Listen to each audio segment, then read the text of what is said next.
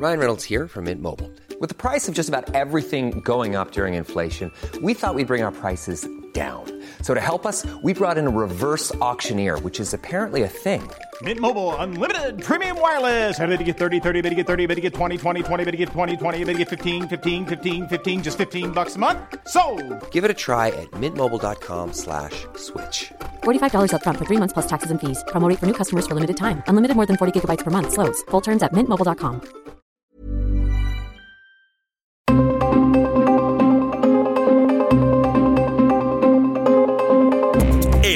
Radio presenta Zona de Noticias con Manuel Zamacona. Zona de Noticias, el epicentro de la información.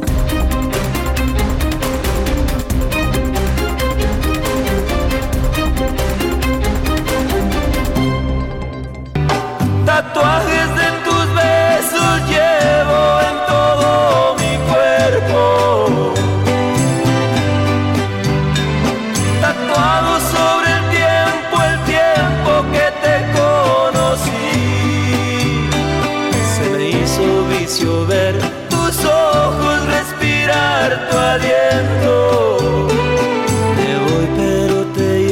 Que por cierto, los apasionados de las expresiones artísticas corporales, pues más antiguas, hoy tienen su día.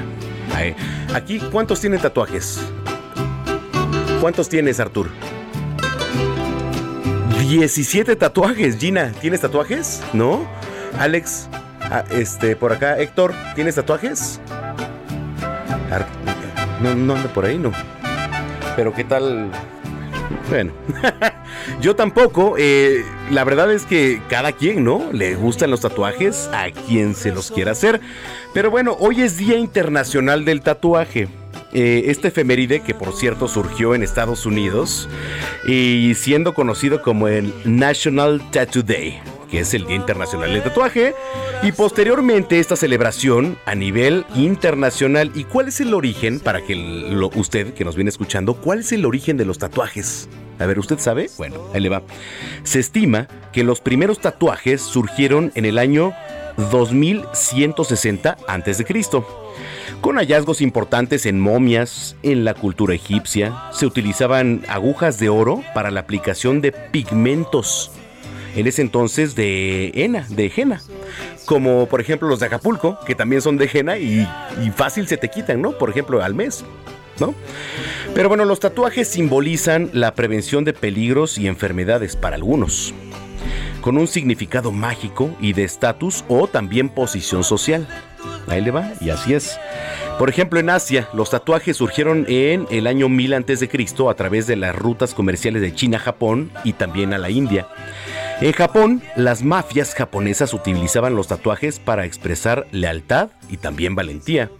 Y no nos vamos tan lejos, ¿eh? También aquí, en nuestro país, ahora eh, el tomar una expresión artística, como lo es el tatuaje, pues bueno, una y, y la más este, utilizada es para valorar a un ser querido.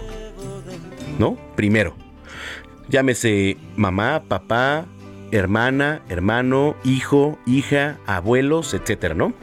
Fecha de nacimiento, este, huellas, etcétera. Incluso ya hay tatuajes que, por ejemplo, te pones una sonda y a través de un código QR le das al tatuaje y se escucha la voz del nacimiento, etcétera, ¿no? Una canción o algo, efectivamente. Pero bueno, a ver, ¿ustedes saben cuántos tipos de tatuaje existen? Por allá, ¿no? Bueno. Eh, existe el black work, elaborados únicamente con tinta negra para crear sombras, líneas y efectos. Que son los tuyos, ¿no, Artur? Solamente. O, o tienes este color, no. Bueno, el tradicional, los conocidos igualmente como old school, ¿no?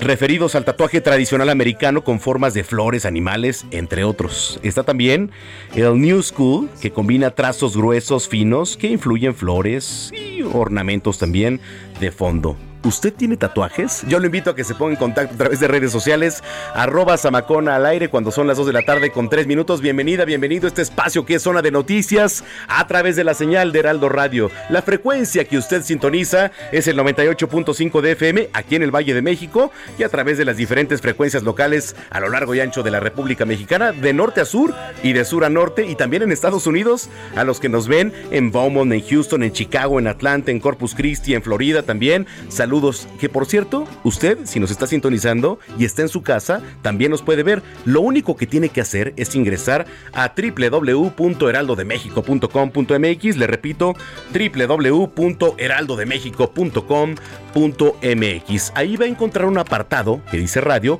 Usted le da clic y automáticamente ve la transmisión completamente en vivo porque estamos desde Insurgente Sur 1271 aquí en Torre Carrachi. Al interior están las instalaciones de Heraldo Media Group. El mejor programa del fin de semana está aquí. Usted está en el lugar correcto. Zona de noticias. Soy Manuel Zamacona y cuando son las 2 de la tarde con 5 minutos, vamos con lo más importante generado hasta el momento. Con otro amor el corazón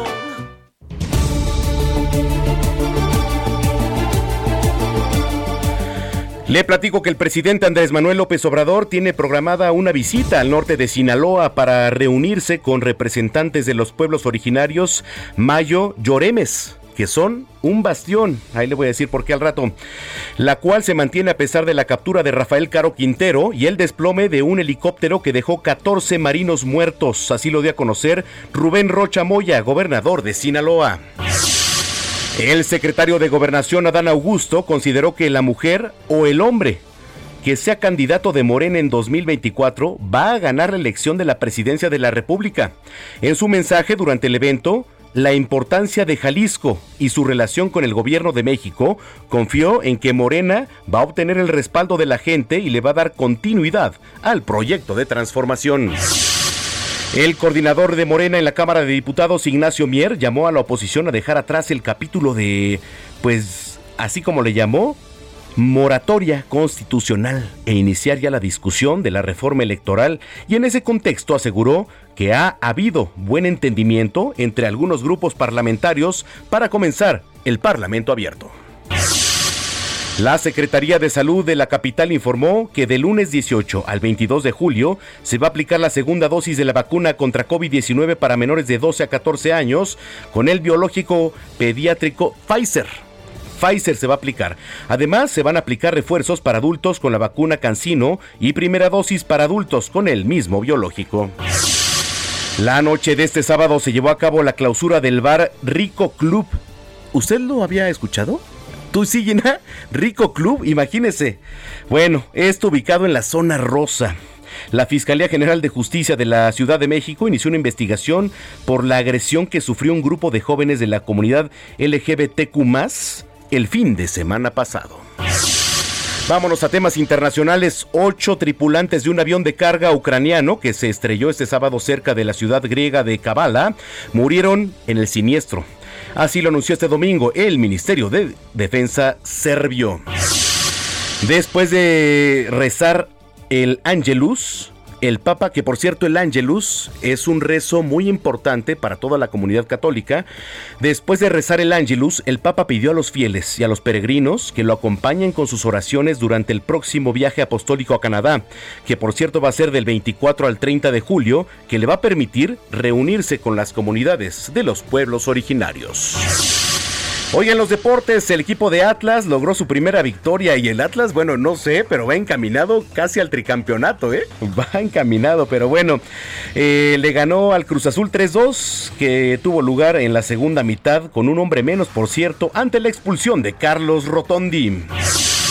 La ciclista mexicana Antonieta Gachiola ha decidido en este ciclo olímpico enfocarse a la modalidad de pista y buscar además un sueño de llegar a una magna justa en la prueba de percusión por equipos y además por lo que la siguiente semana va a iniciar el camino dentro del campeonato nacional que se va a realizar en las instalaciones del velódromo de la CENAR. Vamos hasta el Servicio Meteorológico Nacional, dependiente de la Comisión Nacional del Agua. Ahí está nuestro compañero Alex Ramírez, a quien saludo con mucho gusto. Alex, ¿cómo están las condiciones del clima para las próximas horas? Adelante. ¿Qué tal? Muy buenas tardes, Manuel. Te saludo con gusto a ti y a toda la gente que nos escucha. Y pues sí, les comentamos que para hoy tenemos al huracán Estel de categoría 1. Este sistema se localiza con información de las 13 horas a 490 kilómetros al suroeste de Manzanillo, Colima presenta vientos máximos sostenidos de 140 kilómetros sobre hora, con tachas de 165 kilómetros sobre hora y un desplazamiento hacia el oeste-noroeste a 19 kilómetros por hora. En su amplia circulación estará ocasionando durante este día eh, lluvias puntuales intensas en zonas de Nayarit y Jalisco, lluvias puntuales muy fuertes en Sinaloa, Colima, Michoacán y Guerrero, así como lluvias aisladas en Baja California Sur, además de rachas de vientos y oleaje importante en estados como Jalisco, Colima, Michoacán, el estado de Guerrero y Baja California Sur. El sistema se prevé que continuará intensificándose y se prevé alcanzar la categoría 2 en las próximas horas. Por otro lado, el monzón mexicano sobre el noroeste del territorio nacional propiciará lluvias fuertes a muy fuertes con posible caída de granizo en Sonora, Chihuahua y Durango. Además, tenemos también canales de baja presión sobre el noreste, oriente y sureste del territorio nacional, incluida la península de Yucatán, en donde se esperan lluvias y chubascos vespertinos. En cuanto a las temperaturas, se pronostica que continuará todavía el ambiente vespertino muy caluroso sobre entidades del noroeste, norte y noreste de la República Mexicana. Y finalmente, bueno, para la Ciudad de México, para este día se pronostica cielo medio nublado nublado, con probabilidad de chubascos, con lluvias puntuales fuertes, acompañadas de descargas eléctricas y posible caída de granito. En cuanto a la temperatura, la máxima será de 23 a 25 grados centígrados y la mínima para mañana será de 13 a 15 grados centígrados. Esta es la información que tenemos desde el Servicio Meteorológico Nacional. Que tengan una excelente tarde. Gracias, Alex. Muchas gracias. Es Alex Ramírez desde el Servicio Meteorológico Nacional.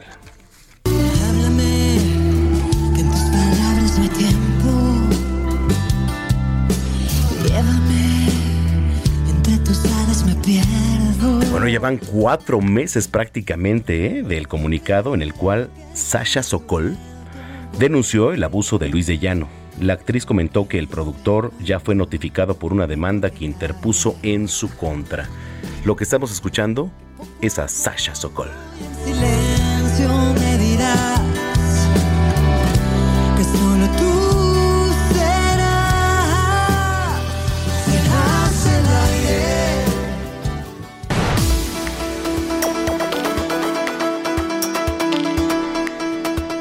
Son las 2 de la tarde ya con 11 minutos en el tiempo del centro del país. Vámonos hasta la Verde Antequera, allá en Oaxaca. Además de la guelaguetza, que por cierto ayer ya le dábamos nota de todo este el color, la diversidad que se lleva ahí en la Guelaguetza, dos de los elementos de la Marina Armada de México que fallecieron en el accidente aéreo allá en Sinaloa eran originarios del estado de Oaxaca. La información es de José Luis López, a quien saludo con mucho gusto. Adelante, José Luis.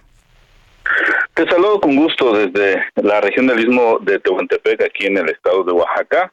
Pues para darles a conocer en relación a esta información que ha fluido y que también es importante que podamos comentar en relación a los dos elementos de la Marina Armada de México que fallecieron en el accidente aéreo en Sinaloa. Eran originarios, uno de San Juan Guichicovi y el otro de Santo Domingo, Tehuantepec, en la región del Istmo de Tehuantepec. Recordemos que la Secretaría de Marina confirmó que dos de los 14 marinos que perdieron la vida en la caída del helicóptero en Sinaloa, que partió de la operación de captura de Rafael Caro Quintero, son Noé T. y de Santo Domingo, Tehuantepec, y Luis Donaldo, originario de San Juan Guichicovi, ubicada en la zona norte de la región del Istmo. Y los familiares de estos dos elementos eh, pues han estado en espera del arribo de los restos de sus familiares y bueno, están eh, se tiene la información hasta este momento lo más actualizado que tenemos es que durante la tarde de hoy estarán arribando ya los cuerpos en esta región del Istmo de Tehuantepec para que se inicie con eh, todo lo que tiene que ver con los funerales. Recordemos que en la región del Istmo hay una particularidad en el tema de los funerales y bueno, ya estarán iniciando con este proceso los familiares que están ya en duelo. La noticia del accidente aéreo fue dada a conocer, recordemos, con, por el presidente de México, quien confirmó la muerte de estos 14 marinos y al mismo tiempo extendió el pésame a cada uno de los familiares y ordenó que se inicie la investigación necesaria para encontrar la causa de la caída de este helicóptero. Se espera pues que en las próximas horas puedan arribar los cuerpos. No se ha dado a conocer si el personal de la Marina Armada de México llevará a cabo algún eh, homenaje de cuerpo presente de estos dos elementos. Estaremos atentos para ir, eh, desde luego, eh, dando a conocer los pormenores en respecto a este tema. Mi reporte desde la región del Istmo. Gracias, José Luis. Un abrazo. Saludos. Saludos, José Luis López desde Oaxaca. Vámonos hasta Puebla. acudieron a misa con imágenes de personas desaparecidas, le digo. La iglesia, la Conferencia del Episcopado Mexicano, la Arquidiócesis de México, no está contenta con lo que está ocurriendo en el país. ¿Y cómo va a estar contenta? Sí, a los sacerdotes de todas las comunidades, además de, pues usted sabe, en misa se pasa el, eh, el tema de... No, no es propina, a ver, porque muchos le llaman propina, no es propina, no se le llama así en misa, ¿no? Es, una, es un aporte comunitario, digamos, para lo que es la reserva y además la mejora también de las iglesias. Pero ¿qué creen? Les están cobrando derecho de piso a muchos. Y bueno, allá en Puebla, Claudia Espinosa nos tiene más información. Adelante, Claudia. Hola, ¿cómo estás? Te saludo con gusto a ti a todos los amigos del Heraldo Media Pues así es, este día en la misa dominical, el arzobispo de Puebla, Víctor Sánchez Espinosa, pues reiteró el llamado para que las diferentes autoridades de todos los niveles pues intensifiquen las acciones en contra de la delincuencia y de la violencia que se vive en todo el territorio nacional.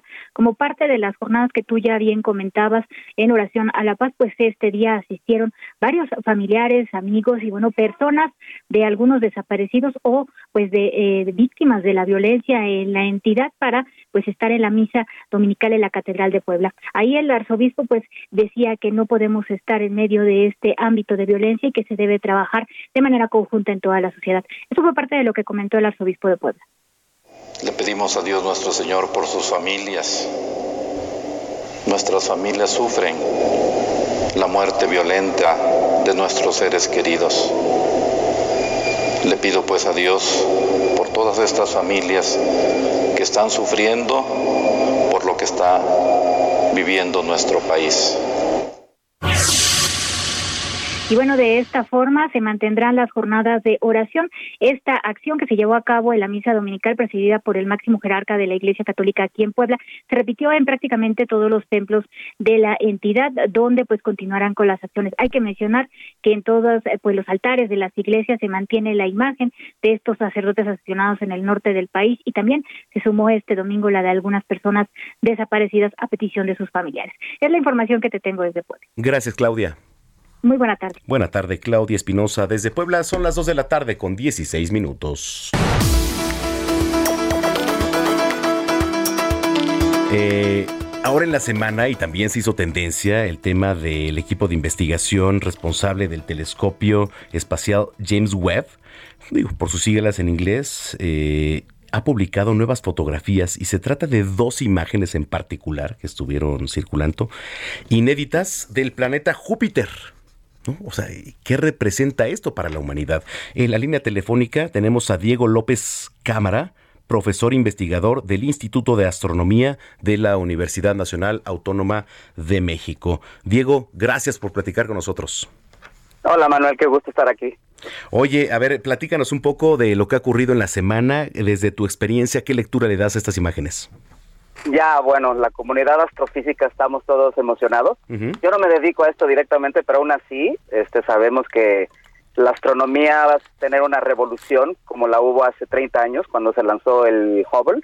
Y ahora con el James Webb, de verdad va a haber eh, muchísimo avance científico. Tú decías justo de estas dos imágenes, una de Júpiter, pero de hecho la de Júpiter en realidad la habían usado para este, dejar todo el equipo para calibrar bien el, telescopio. Y lo que pasó el, el, martes es, el James Webb publicó las cinco imágenes eh, como más representativas inéditas, de lo que va a hacer. Y sí, totalmente inéditas. La primera, de hecho, desde el lunes, ¿no? Biden incluso este sacó la imagen al público y es de un cúmulo de galaxias que está lejísimos. Son, de hecho, eh, hay varias galaxias que son de las más lejanas que se han observado en toda la humanidad, vienen de nada más 13 mil millones de años de distancia, es, o sea, es, es impresionante. Ahora, lo, lo que tengo que especificar antes, perdón, es el James Webb, a diferencia del Hubble, Oye, a ver, no eh, es... rapidísimo este Diego, eh, platícanos y ponos en contexto para la gente que nos viene escuchando de qué se trata James Webb. Exacto. Entonces James Webb es un satélite que se lanzó desde el 25 de diciembre del año pasado.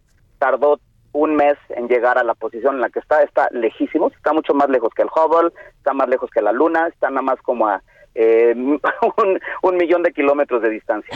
Y la particularidad del James Webb es observa en infrarrojo no observa en el óptico, no es como el Hubble o muchos telescopios en tierra. Entonces lo que estamos viendo es es, es todavía como más rojo que el rojo, por así llamarle, eh, que no entra en el rango visual de los de los humanos, pero tienen la fortuna, o sea, el, el, el infrarrojo logra atravesar mucho el polvo que hay en, en el- la las galaxias y en el universo, entonces por eso se puede ver a distancias tan lejanas como esta imagen que se mostró inicialmente. Por otro lado, eh, es el telescopio, el, sí, tiene seis metros y medio Ajá. de diámetro el telescopio. Es una barbaridad. El Hubble tenía dos metros, casi dos metros y medio, y este tiene seis metros y medio. O sea, de hecho, lanzar el James Webb fue toda una hazaña, porque se tuvo que lanzar así como si fuera un gran Lego, y ya en el espacio se tuvo que ir autoarmando el telescopio por lo grande que es, porque no cabía en ningún cohete. Y por eso es que entonces al ser infrarrojo logramos ver cosas muy lejanas y al ser tan grande el, el lente es que logramos tener tan buenas imágenes y tan buena resolución. Entonces es increíble. Entonces está esta imagen de las galaxias más lejanas, hubo otra imagen de una de la, una muerte de una estrella y gracias al, al James Webb se vio que no es la muerte de una sola estrella. ¿Cómo es la muerte de se trata ¿Cómo es la muerte de una el estrella. Diego? El Sol en casi lo que ha vivido, en 4.500 millones de años, eh, va a acabar ex- expulsando como un gran viento. Todas sus capas externas se van a ir expulsadas así literal, como un, un viento muy intenso, y ese viento va a calentar el alrededor y entonces al final se vería como el núcleo que sobrevive de, del Sol y una gran una gran esfera que lo rodea que brilla muchísimo. Y eso se llaman nebulosas planetarias. De hecho son eh, hermosas y hay un montón de fotos de ellas porque de verdad son particularmente bonitas. Y en este en específico se vio que no se trata nada más de una estrellita sino cuando ve el James Webb hay dos puntitos en el centro. Entonces se trataba de un sistema binario que son muy comunes pero no habíamos visto tantas nebulosas planetarias con sistema binario y James Webb a la primera ¿Sería como un anillo? a uno. Se ven dos puntitos en el centro, un puntito azul, un puntito rojo, de que uno brilla más que otro. Entonces, o sea, no solo principios de la- de- del, del universo, eh, estas estrellas que mueren, incluso una que no ha tenido mucha este seguimiento, pues porque no es una imagen como tal, es esta observó la atmósfera de un exoplaneta que está relativamente cerca, nada más como a mil años luz. Y esto increíble, eh, un espectro te da como la huella digital de una estrella. Con el espectro uno logra saber de, qué, de qué está compuesta la atmósfera, eh, no sé, en el Sol se ve Oye. este, oxígeno, nitrógeno, y en esta se vio vapor de agua. Oye, Diego. antes no se había visto. Dime. Antes de irnos a una pausa, porque tenemos que hacer pausa, eh, hablando de tecnología, ¿a dónde crees que lleguemos ya en los próximos años?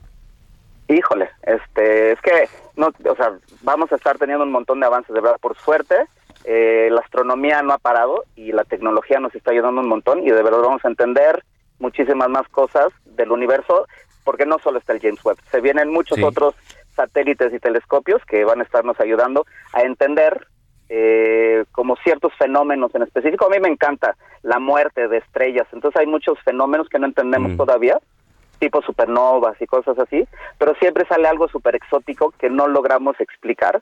Y entonces, gracias a estas nuevas observaciones, a los astrofísicos, pues se nos viene la chamba y Claro. tenemos que estar este, imaginando y proponiendo y Y- está muy divertido. Y bueno, les vamos a estar agradeciendo. Diego, ¿alguna red social donde los podamos seguir?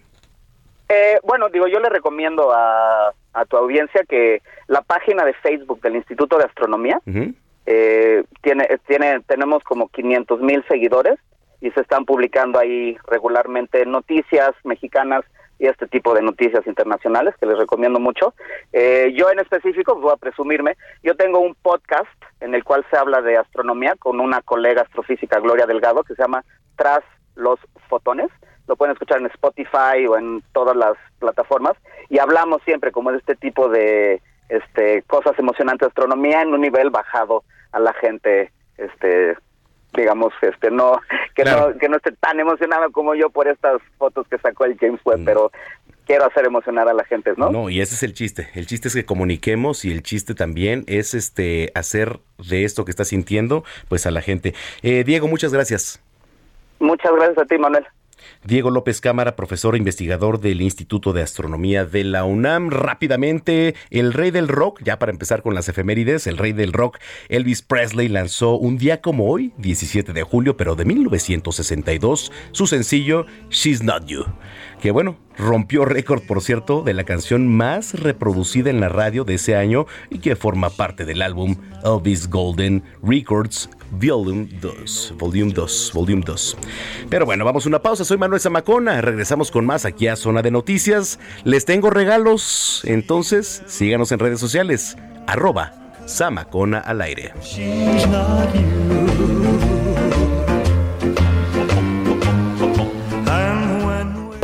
Vamos a una pausa y regresamos con Manuel Zamacona a Zona de Noticias.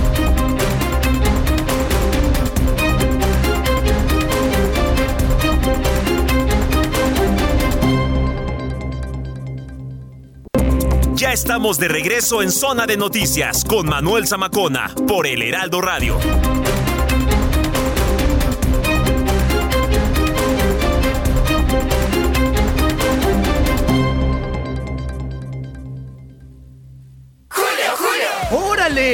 ¡A esta fiesta vino todo el mundo! Pues si todo el mundo vino, que le lleguen al 3x2 en todos los vinos y licores. Y además, 3x2 en todos los jugos y néctares Jumex. Sí, 3x2. Con Julio, lo regalado te llega. Solo en Soriana. A julio 21. Aplica restricciones.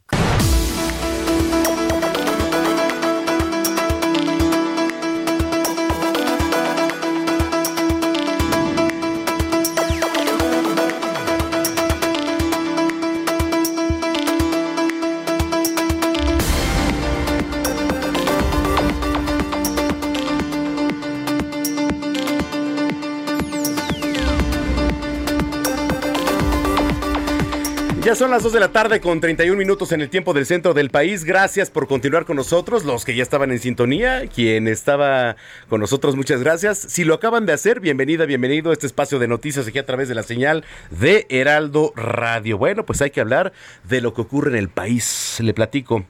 Vincularon ya proceso a una mujer implicada en el asesinato del periodista sinaloense, un colega, Luis Enrique Ramírez Ramos. Manuel Aceves desde Sinaloa. Adelante, Manuel. Buenas tardes. Un juez de control vinculó a proceso a Bricia Carolina, la mujer acusada por la Fiscalía de Sinaloa de encubrir a los presuntos responsables del asesinato del periodista Luis Enrique Ramírez Ramos. La fiscal general de Sinaloa, Sara Bruna Quiñones, confirmó que hay tres órdenes de aprehensión en contra de los presuntos responsables del asesinato. Sin embargo, hasta el momento solo se le ha ejecutado a Bricia Carolina, solo ella ha dado la cara mientras que los autores intelectual y material no han sido localizados. Se les busca incluso en otros estados, a decir de las autoridades de seguridad del estado. La Fiscalía General acusa a Bricia Carolina de encubrimiento tras detectar que mintió en sus primeras declaraciones, facilitando que los otros implicados que hoy se encuentran prófugos de la, de la justicia pudieran evadirse.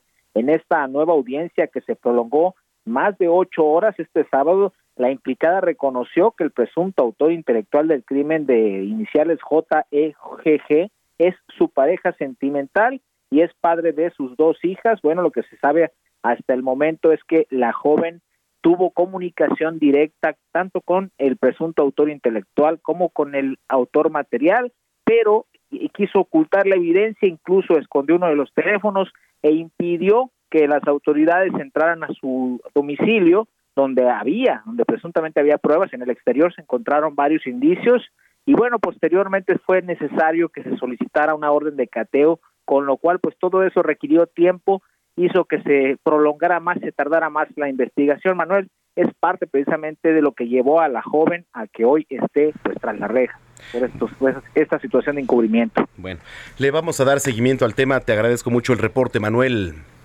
Claro que sí, estaremos muy pendientes. Muy buenas tardes. Buenas tardes, Manuel Aceves desde Sinaloa. Eh, y vámonos hasta Nuevo León. Samuel García, gobernador de Nuevo León, dio a conocer a través de redes sociales que es, bueno, algo común. Eh, mire, si hay alguien pues no experto, pero por lo menos que le sabe y asesoría la tiene por parte de, su pareja, eh, es Samuel García. Dio a conocer en sus redes sociales que designó a Gerardo Palacios como secretario de Seguridad. Vamos a ver, es un, es un cargo importante ahí en la entidad. Aseguró que Palacios cuenta con 23 años de experiencia en el tema. Estas fueron las palabras de Samuel García. En este momento se entrega oficialmente el nombramiento al doctor Gerardo Saúl Palacios Pámanes como secretario de Seguridad Pública de Nuevo León. Gerardo, todo el éxito. Gracias. Estamos en tus manos y está un video que preparé en las redes para que conozcan el currículum y la preparación del doctor Gerardo. Bueno, pues ahí lo tiene. Una, este, sin duda, una responsabilidad para el nuevo secretario de Seguridad allá en Nuevo León. Que a ver, eh, si usted me pone eh, secretario de Salud, sí. Secretario de Economía, sí. Secretario de Movilidad, sí pero creo que de lo que más pide la gente, bueno, además del agua, por cierto, allá en Nuevo León, ahorita es el tema de la seguridad. Pero bueno, importante cargo e importante la labor que tiene que hacer ahora el nuevo secretario de Seguridad, Gerardo Palacios. Bueno, eh, vamos a dar un giro rapidísimo, vámonos hasta España. Allá, pues ya es de noche prácticamente, nos llevamos siete horas. Allá serán las nueve de la noche con 35 minutos. La ministra Yasmín Esquivel participó en un seminario ya en España y la información es de Patricia Alvarado. La ministra de la Suprema Corte de Justicia de la Nación, la doctora Yasmín Esquivel Moza, participó en la mesa redonda del seminario Los modelos de Consejo Judicial en Iberoamérica, en el marco del curso de verano organizado por el Consejo General del Poder Judicial de España. La jornada se desarrolló en el Paso de Mariñán, una casa señorial del siglo XV situada a 30 kilómetros del puerto de La Coruña, Galicia, al norte de España. Tras una breve visita a la finca histórica, la ministra de la Suprema Corte de Justicia de la Nación concedió una entrevista a Heraldo Media Group. Escuchemos a Yasmín Esquivel Moza. Hemos tenido la presencia de casi 500 hombres y solo 14 mujeres. Esto es marginal totalmente. Esto no es correcto. Esto debe de irse incrementando de manera importante. Entonces, una de las propuestas es que le demos a nivel constitucional esta paridad de género en todos los países de la región y de Iberoamérica requerimos también visitadurías que dependen del Consejo de la Judicatura o del Consejo General del Poder Judicial y estas visitadurías tengan la fortaleza para poder supervisar, evaluar y en su caso sancionar a aquellos jueces que no estén desempeñando su trabajo de una manera adecuada, pronta, expedita, porque hemos señalado que una justicia que no es pronta no es justicia. La ministra de la Suprema Corte de Justicia de la Nación abrió la mesa redonda. Esta independencia no solo se protege respecto de otros poderes del Estado, sino también de aquellos poderes económicos, sociales, mediáticos, poderes fácticos que pretenden someter a los jueces a sus intereses. Desde el Paso de Mariñán, en Galicia, España, informó Patricia Alvarado, Heraldo Media Group. Bueno, muchísimas gracias y saludos. Que por cierto, allá en España se acaba de llevar pues la pamplonada que ha concluido allá con los ocho encierros. Eh, formidable después de dos años, bueno, casi tres, de que no se veía eh, pues el famoso cohete que da origen a lo que son los encierros, a lo que son las corridas allá en Pamplona, en España, y que sin duda es una cultura ante el mundo y que es una unidad que bueno, siempre va a prevalecer. Los invitamos luego para que este, platiquemos sobre eso. Pero bueno, vamos al tema de tecnología, 2 de la tarde, 38 minutos. Hablemos de tecnología con Juan Guevara.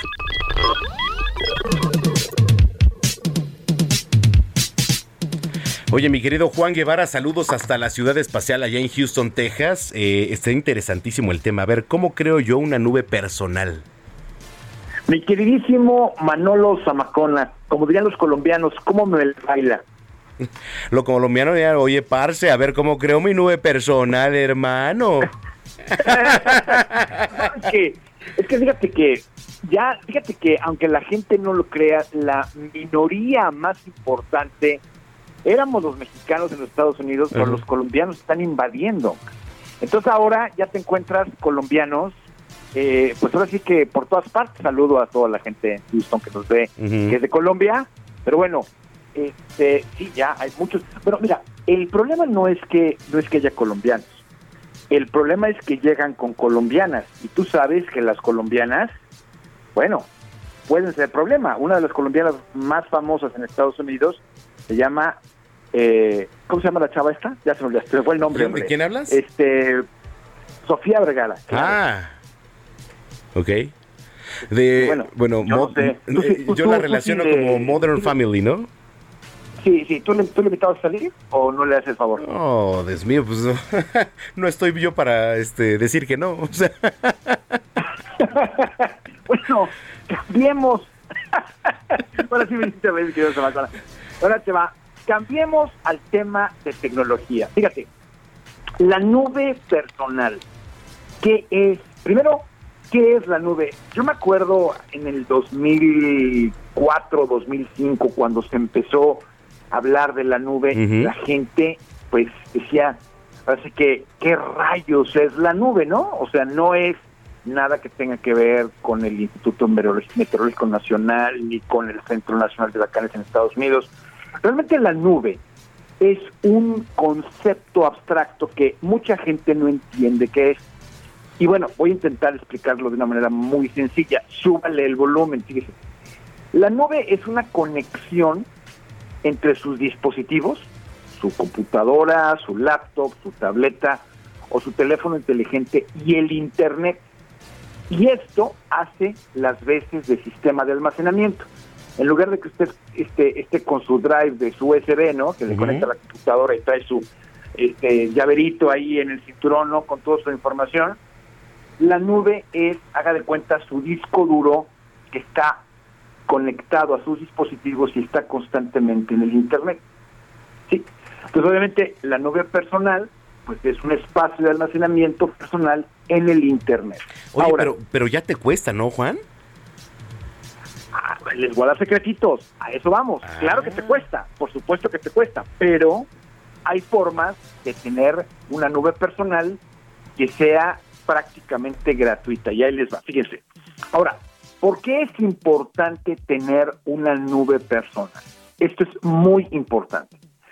Porque al ser un sistema de almacenamiento que está fuera de los dispositivos, actúa como un respaldo si es que los dispositivos se dañan o se pierden o se los vuelan y los datos, que al final de cuentas es la, más, la parte más importante que tenemos en los dispositivos, no se pierde y sobre todo se sigue teniendo acceso a ellos aunque se haya perdido un dispositivo. Ok. Usted imagínese que tiene este documentos de su oficina, su acta de nacimiento, copia de su pasaporte, su visa, su CURP, su Social Security Number, lo que quiera, y de repente pues pierde la cartera o pierde el dispositivo y necesita tener acceso a esa información. Si tiene una nube personal, tiene copia de todos esos documentos y no importa que le haya pasado al dispositivo porque se puede cancelar el acceso de ese dispositivo a su nube y se puede inclusive en ocasiones borrar el, disposi- el dispositivo de manera eh, remota, que esto es muy importante. Ahora, acuérdense que estamos en temporadas de huracanes, aquellos que nos escuchan en Estados Unidos y en el Golfo de México. Esto significa que vamos a tener un montón de huracanes eh, durante estas próximas fechas y que el- en, en ocasiones, sobre todo en Houston o sobre todo en, en- en la costa del Golfo de México, México, pues nos avisan que viene un huracán con días de anticipación. Es decir, de repente se forma el huracán en el Golfo y tienes dos o tres días para prepararte, comprar agua, comprar este, baterías, lo que tú quieras. Pero no tienes tiempo de almacenar todos tus documentos importantes, tu acta de matrimonio o de divorcio, o, de o- o la información importante, la, la cartilla de vacunación de tus hijos, no sé, documentación importante. Y cuando se inundan las casas, realmente lo que lo que está complicado cuando hay una un huracán, un incendio, un temblor, una, algún tipo de cosas de desastres naturales, lo, lo que único que es que no se puede perder son los documentos personales. ¿Por qué? Porque pueden tener fotografías, videos, etcétera. Hay muchas maneras del por qué es importante tener una nube personal. Ahora, ¿cómo se genera una nube personal? Esa es la pregunta, es lo que te decir. A ver, ¿y cómo la genero? ¿cómo, ¿Cómo lo haces, no? Los dispositivos Apple tienen, el iCloud famoso, ¿no? El iCloud es una nube personal por defecto. Los dispositivos Android tienen a Google Drive como nube de defecto. Y están constantemente sincronizadas algunas cosas, pero no es una solución robusta. Porque eh, no, no toda la información que ustedes tienen en el teléfono se guarda en la nube personal que te da la compañía, como te da Apple, te da Google. Entonces, lo más importante es clasificar los datos en carpetas digitales de manera específica. Por ejemplo, las fotos, los videos, los documentos en, o archivos en su computadora, copias de documentación importante, etcétera, y de ahí subirlas a su nube personal y sobre todo asegurarse de que esté sincronizando esta nube personal de manera constante.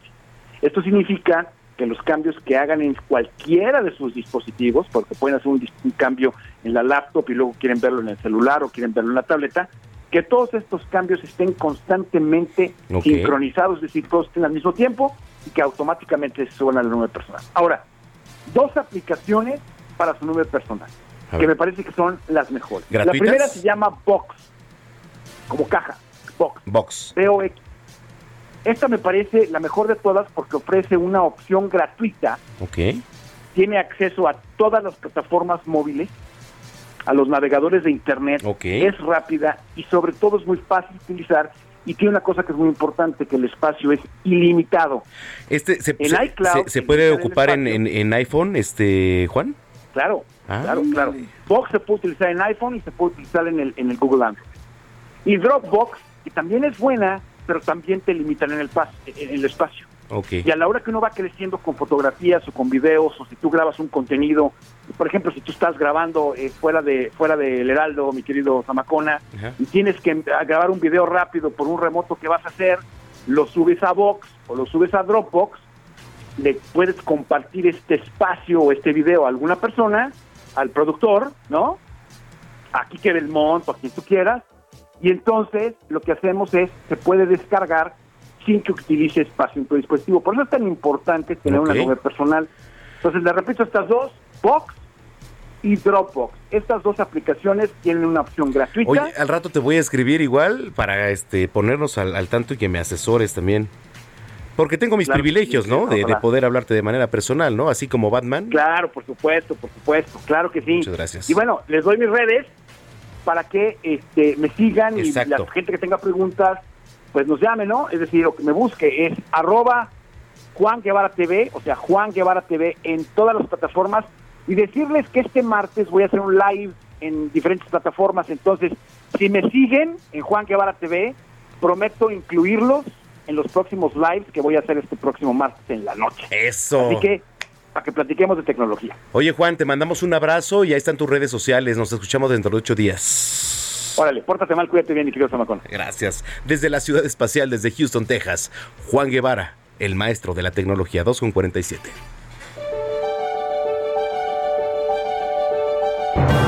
Cine, cámara, acción con Gonzalo Lira.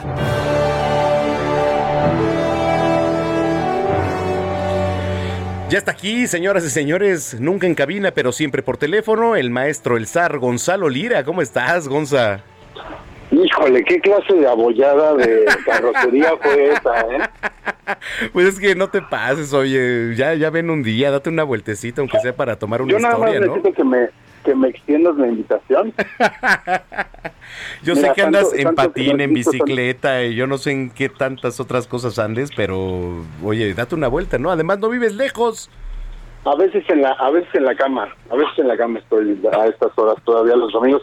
Oye, Manuel, es el único día, el fin de semana son los únicos dos días que no tengo que estar ahí a las 7 de la mañana. Bueno, pero mira, por ti, por ti lo haré.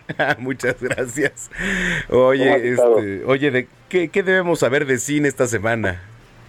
Pues hay dos, hay dos estrenos que creo que ambos valen la pena, quizá uno me gusta más que el otro, eh, y que además creo que van dirigidos a dos públicos diferentes. Uno al gran público, al público que le gusta ir al cine, pues a ver un espectáculo, desconectarse un rato, y otro también para un público que creo que es una película bastante espectacular, pero con un contenido un poquito más exigente para la audiencia. La primera sería Elvis, el, la, sí. la película biográfica de Elvis Presley, eh, dirigida por Baz Luhrmann, protagonizada por Austin Butler, que pues en realidad es una cara nueva, este joven actor, pero ya nada más con su trabajo en esta película, creo que a muchos y a muchas les va a quedar claro que estamos frente a una superestrella del cine en ascenso, porque la verdad es que este chamaco lo hace muy, muy bien, eh, personificando a Elvis Presley. Una película que quien no sepa quién es Baz Luhrmann, yo le diría si conoce Mulan Rouge o si conoce Romeo y Julieta, aquella versión de Leonardo DiCaprio, seguramente recordarán que son películas muy vistosas, muy con un ritmo muy frenético, ¿A DiCaprio? muy musicales. Eh, sí, aquellas películas de Romeo y Julieta con Leonardo DiCaprio, no sé si la recuerdas, por ejemplo. Sí, sí, claro, sí. ¿no? Y, y, y ahora, eh, esta versión de Elvis Presley tiene un poco esa estética y tiene un poco ese ritmo que yo diría que incluso se asemejan a, a lo que son los videoclips o lo que fueron los videoclips de finales de los 90, principios de los 2000 con movimientos de cámara muy rápidos, siempre al ritmo de la música.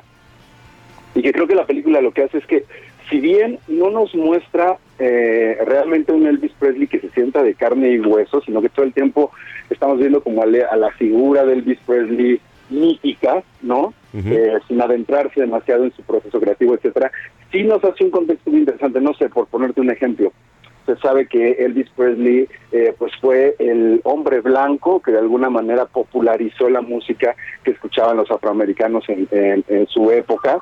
Eh, y entonces, ¿qué es lo que hace ahora Baz Luhrmann? Pues no se va necesariamente a la música de esa época de la comunidad afroamericana, sino que nos pone hip hop para que entendamos más o menos cuál sería el equivalente en este momento. Entonces juega mucho con la música, juega mucho con, con lo visual. La película es entretenida, sin embargo, bueno, yo creo que flaquea de eso. Si ustedes esperan ver un Elvis eh, mucho más realista, eh, no se lo van a encontrar aquí. Digamos que aquí Elvis amanece y ya trae el ojo delineado y el copete bien peinado. Este, y no es envidia por los copetes, Manuel, créeme que... este, no Menos tengo- tú. Exacto, no tengo ningún complejo al respecto, pero sí, sí te debo decir que a mí me, a mí me faltó conocer quizá un poco más del Elvis que, que no ya habíamos leído en los libros o que no ya se nos ha contado una y otra vez. Sin embargo, la película funciona y funciona muy bien, es entretenida y es contada no desde la perspectiva de Elvis Presley, sino desde la pres- eh, perspectiva del coronel Parker, que es interpretado por Tom Hanks, que creo que Tom Hanks no está nada bien en la película, sin embargo es interesante que se vea desde ahí, porque este manager de Elvis Presley le bajó el cielo, la luna, las estrellas, lo convirtió en una superestrella Ajá. para, como pasa muchas veces en estas historias, pues acabársela fregando, la vida, la carrera, etcétera. No es ningún spoiler, eso ya se sabe, y más bien lo interesante es ver cómo eso ocurre y cómo se va fragmentando la amistad de estos dos hombres. Esa es una, eh, Elvis Presley, bueno, Elvis.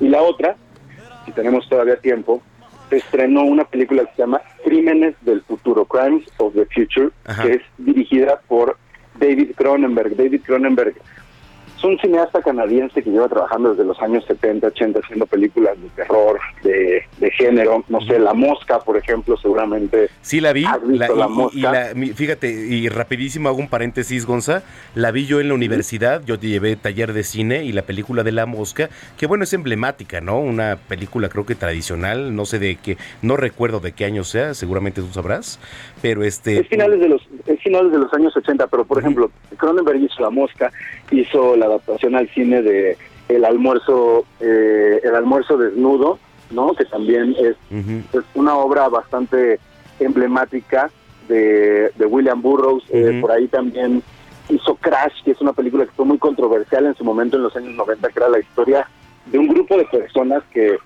tienen satisfacción sexual a partir de eh, ser testigos de choques automovilísticos. Entonces, por ahí te vas dando cuenta de qué tipo de director es este. Y Crímenes del Futuro se sitúa en el futuro no muy lejano, por ahí de los 2030, y nos cuenta la historia de una pareja que se dedican a hacer performance artístico. De por sí, eh, el término performance luego es puede ser cualquier cosa este, rarísima. Pues lo que esto, esta pareja hace es que el hombre de la pareja tiene un, un, un, tiene un tema de salud que lo que ocurre es que empieza a estar reproduciendo órganos a diestra y siniestra dentro de su cuerpo, entonces se los tienen que estar sacando como si fueran tumores y el performance es que ellos se presentan ante un público haciendo estas cirugías.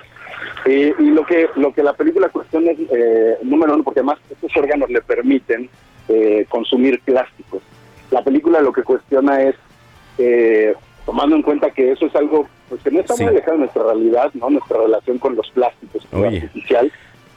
Qué tanto estamos evolucionando hacia allá no entonces es es una película interesante eh, complicadita, pero creo que las dos son buenas opciones para Oye, nos vamos a Corte Gonza, tus redes sociales, por favor, para la gente que nos viene escuchando. ¿Qué te parece si dentro de ocho días nos das unos regalitos?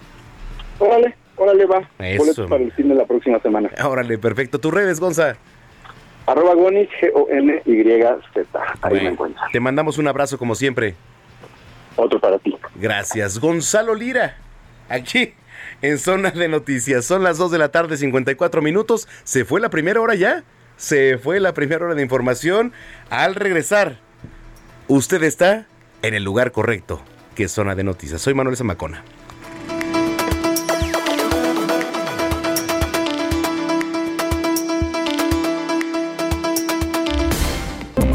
Vamos a una pausa y regresamos con Manuel Zamacona a Zona de Noticias. Millions of people have lost weight with personalized plans from Noom, like Evan, who can't stand salads and still lost 50 pounds. Salads, generally, for most people, are the easy button, right? For me, that wasn't an option. I never really was a salad guy. That's just not who I am. But Noom worked for me. Get your personalized plan today at Noom.com. Real Noom user compensated to provide their story. In four weeks, the typical Noom user can expect to lose one to two pounds per week. Individual results may vary.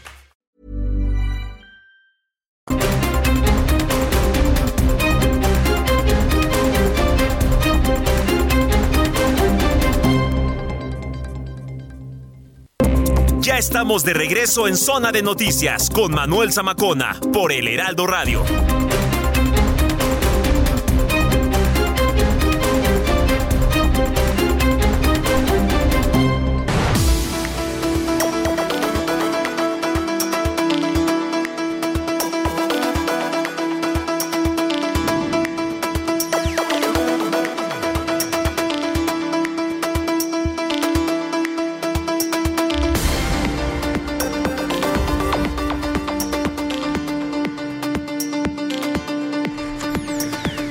Son las 3 de la tarde en punto, las 3 en punto en el tiempo del centro de la República Mexicana. Gracias por continuar con nosotros. Si es que ya estaba en sintonía, si lo acaba de hacer, bienvenida, bienvenido a este espacio de noticias, que es la mejor revista del fin de semana. Usted está en el lugar correcto. Esto es Zona de Noticias a, a través de la señal de Heraldo Radio. La frecuencia que usted sintoniza es el 98.5 de FM. Esto aquí en el Valle de México y a través de las diferentes frecuencias locales a lo largo y ancho de la República Mexicana, de norte a sur y de sur a norte, que por cierto también no nada más locales, somos internacionales.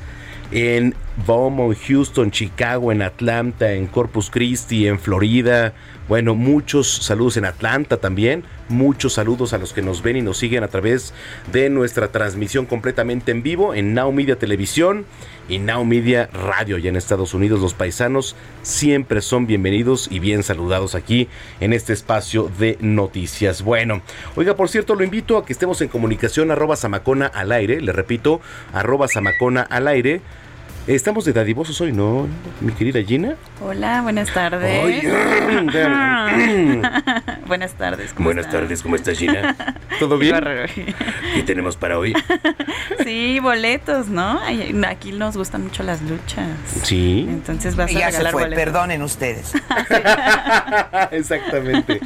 Sí, boletos para las luchas. Sí, porque la mejor lucha libre del mundo es la del Consejo Mundial de Lucha Libre. Entonces, si se quiere ganar los boletos, ponga atención, nada más. Primero, síganos en redes sociales y ahorita, ahorita deme dos segundos, le digo cómo ganarse los boletos.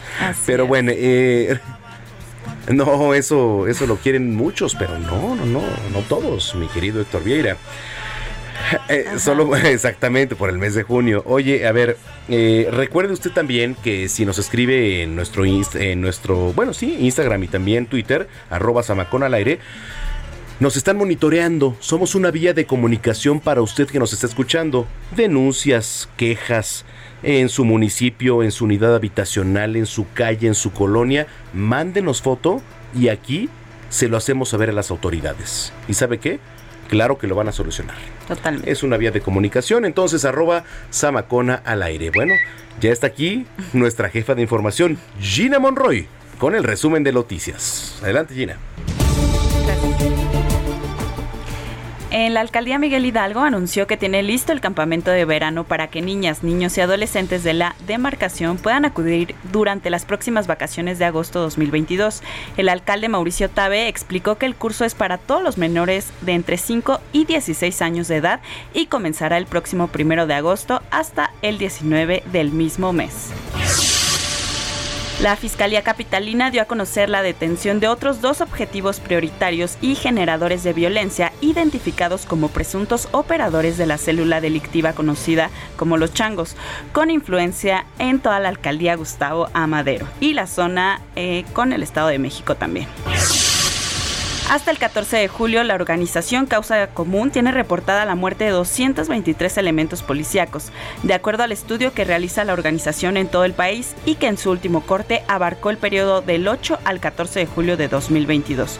Suman al menos cinco casos de policías asesinados registrados en Guanajuato, dos, en Baja California, Coahuila y Michoacán, uno en cada estado respectivamente.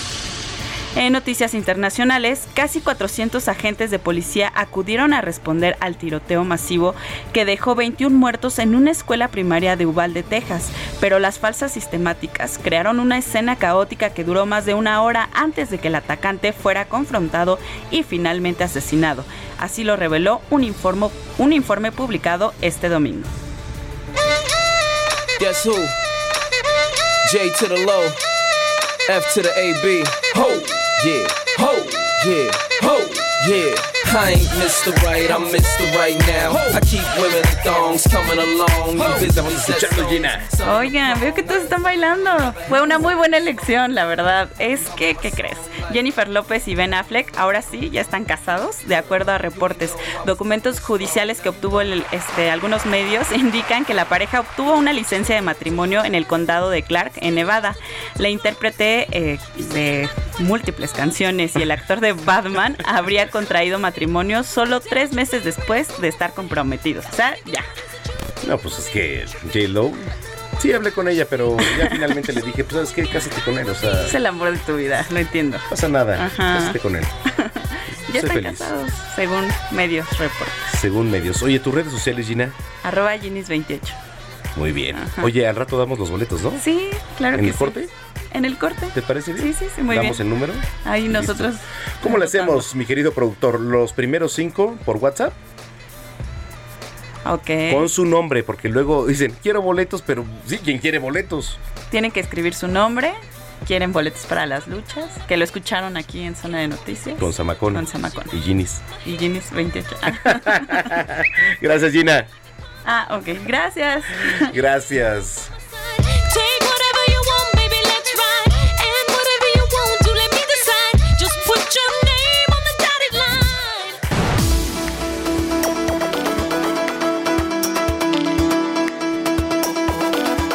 Bueno, ya son las eh, 3 de la tarde con 7 minutos en el tiempo del centro del país.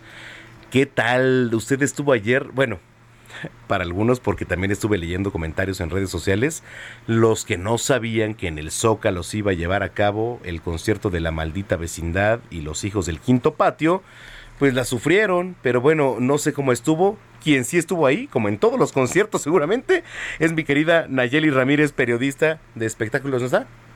Ah, está en carretera. Del Zócalo para acá. Querida Nayeli Ramírez, periodista de espectáculos. Pero bueno, eh, ahorita vamos a hacer este contacto con ella, que por cierto yo le invito a que visite www.heraldodemexico.com.mx. Le repito, www.heraldodemexico.com.mx. Bueno, en lo que mi querida Nayeli Ramírez da un giro por ahí para que se escuche la comunicación. Hay otro tema que seguramente a usted que nos viene escuchando le va a interesar. Ahí le va. El SAT, ¿no? Este SAT que, bueno, yo ya lo sueño. O sea, el SAT, Dios mío. Está reportando a poco más, poco menos, de 550 mil mexicanos en el buró de crédito. A ver, ¿quién de aquí? Héctor, ¿andas en buró? ¿No? ¿Tú? ¿Alex? ¿No? ¿No? ¿Por acá? ¿Artur? ¿Andas en buró de crédito? ¿No? ¿Gina? No, Ginny. No, tampoco. Bueno, ya mejor aquí en cabina ni preguntamos. Pero bueno, este, más o menos 550 mil mexicanos en el buró de crédito. Vamos a platicar con el maestro Mauricio Traín, contador público certificado, a quien como siempre le doy la más cordial bienvenida. Maestro, ¿cómo está? Muy bien, muy bien, Manuel. Muchas gracias. Buenas tardes, buenas tardes a tu auditorio. Al contrario. Temas, temas, temas muy, muy controvertidos, temas muy, este, del día a día, ¿no? Ya, ya realmente, ya vemos al SAT hasta en la sopa. Sí, no, el SAT ya, ya, o sea, es este el pan nuestro de cada día. Digo, a veces decimos, qué flojera ya, o sea, el SAT, por favor, pero pues es algo que tenemos casi soplándonos en la nuca. Sí, sí, sí. Eh, eh, este, pero, pero fíjate que es parte de, de, las obligaciones que como ciudadanos, que como contribuyentes, de repente no, no las este, prevenimos. Y ya ahorita es lamentarnos cuando ya estamos en estas instancias y para eso yo creo que tenemos que tener una planeación más eh, eh, estrecha y más estricta con nosotros, los contribuyentes. Desafortunadamente, luego no lo tenemos por mala asesoría o, porque de alguna forma no nos hemos hecho eh, conscientes de estas obligaciones. A lo mejor ni las conocemos, Manuel. Pues sí. Entonces, sí, ¿qué es lo que tenemos que hacer en este sentido para, para, para evitar este tipo de problemas? Porque bien lo dices, son 550 mil personas físicas pero otras 100 mil personas morales, porque acuérdate que también las personas morales son contribuyentes y también forman parte de, este entorno que cuando piden créditos, pues ya están boletinados al buró de crédito. Bueno, y, y, no es no es un acto ilegal, es un acto legal que hace la este el SAT y no es que me ponga del lado del SAT, Ajá. pero es un acto que la autoridad tiene las facultades. El artículo 69 del Código Fiscal de la Federación le da estas atribuciones para poder cumplir con, con, la recaudación. Y ya son las instancias que le deja a la persona física, a la persona moral, para que comience a cumplir con ellas. Bueno, ahora, eh, desde tu experiencia, maestro, ¿por qué tanta gente? Digo, a lo mejor no, no se nos hace tan exuberante el número, pero hablar de más de medio millón de mexicanos en el buró de crédito, pues me parece que ya es algo considerable. Ahora, ¿estamos hablando de nivel local o a nivel nacional? No, no, es a nivel nacional, es a nivel nacional, okay. este, la, la, el número que se está manejando de, de, de, toda la información que manejan. ¿Por qué, por qué es tan, tan, este, tan, tantos? Mira, en México hay una cultura del no pago. Uh -huh. Entonces, de, de, alguna forma viene toda esta idiosincrasia por parte de nosotros los mexicanos que no tenemos esta eh, bien a bien de, de, tomar nuestras obligaciones, ya no hablemos nada más las fiscales, sino también las, las obligaciones financieras, claro. y que de alguna forma se nos hace fácil ir y comprar con un plástico y, y ya, vendremos, ya veremos después cómo pagamos. ¿sí? Y entonces yo creo que estos malos hábitos también los reflejamos en la parte fiscal. Y en la parte fiscal, que ahorita es el, el, pan de todos los días, es lo que nos está preocupando. ¿Y qué hace el fisco que ya no puede recuperar un crédito Fíjate, en ese sentido tendríamos que entrar hasta saber cuándo es un crédito firme, cuándo es un crédito exigible, porque nosotros como, como contribuyentes tenemos obligaciones que cumplir. Cada día 17 uh -huh. tenemos que hacer nuestras declaraciones. Si no somos, eh, si no tenemos una actividad económica, llevamos una actividad empresarial o un servicio profesional, y hablemos de los puros ciudadanos, eh, eh, personas físicas, no, no, no de las personas morales. Nosotros tenemos estas obligaciones que tenemos que llevar a cabo.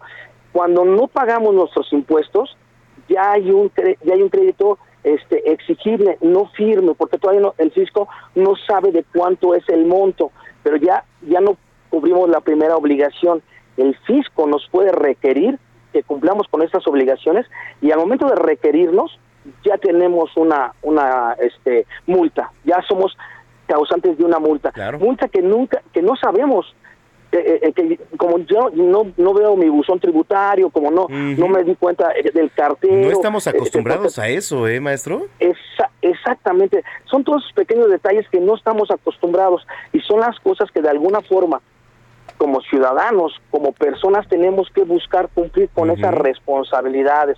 Desafortunadamente, no tenemos esos, esos hábitos ni un buen asesor Claro. que nos ayuden a revisar estos temas. Y cuando ya tenemos la multa, ni siquiera sabíamos hasta que vamos a solicitar un crédito y somos rechazados porque estamos boletinados en este buró de crédito. Bueno, desde su experiencia, maestro, ¿qué recomendaciones para los que nos vienen escuchando, eh? Lo primero que tendríamos que hacer es solicitar una constancia, una, una opinión de cumplimiento, ya sea que con nuestro contador o ya sea que con nuestra firma electrónica, los que están eh, este, ahí eh, escuchándonos, que puedan entrar a su plataforma, entren a su buzón tributario y descarguen un- una opinión de cumplimiento para que vean ahí todos los créditos que tienen o todas las obligaciones que faltan por cumplir. Y luego, una vez que ya se tenga eso, presentar una, una aclaración para buscar cómo regularizar estas operaciones o cómo pagar esos créditos, para que pu- después ya se lleve una, una aclaración ante el buro de crédito y puedan regularizar y ya ser otra vez eh, sujetos a un crédito. Correcto. Maestro, para los que nos vienen escuchando, redes sociales, alguna página. Muchas gracias. Eh, me encuentran como Mauricio Train en, en Twitter. Perfecto. Este, oye, muchísimas gracias, maestro, por eh, despejar un poco el panorama y si lo permite, estamos en comunicación. Muchas gracias, al contrario, a ti y que y tengan una excelente tarde. Hasta luego. Igualmente, igualmente, maestro Mauricio Traín, contador público certificado 3 con 14. Zona de espectáculos con Nayeli Ramírez.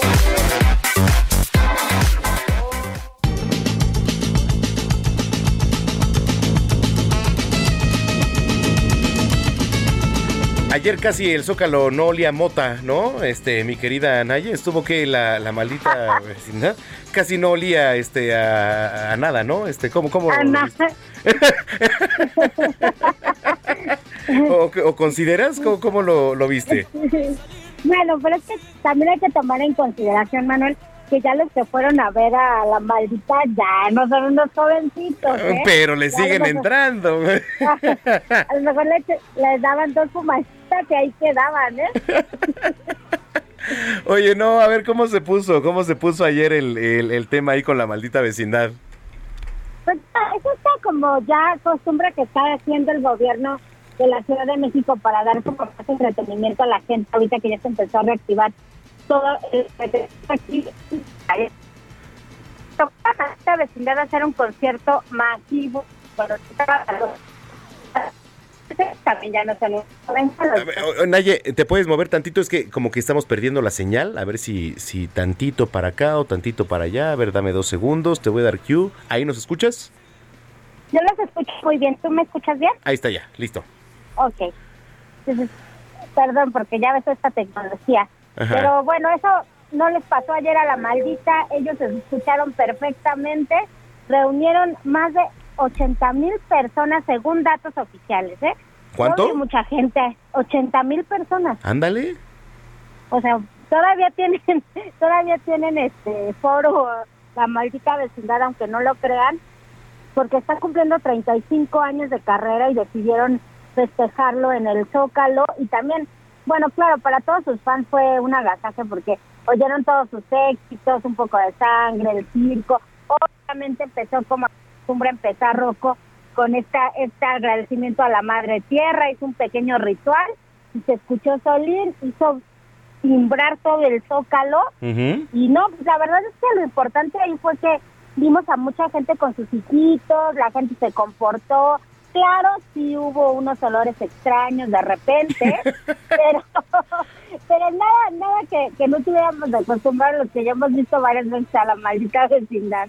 Exacto. Oye, ¿y el clima? Pues les, les jugó medio rudo en algunos momentos a la gente que estaba ahí, pero pues se aguantaron y siguieron y hasta hubo fuegos artificiales, todo.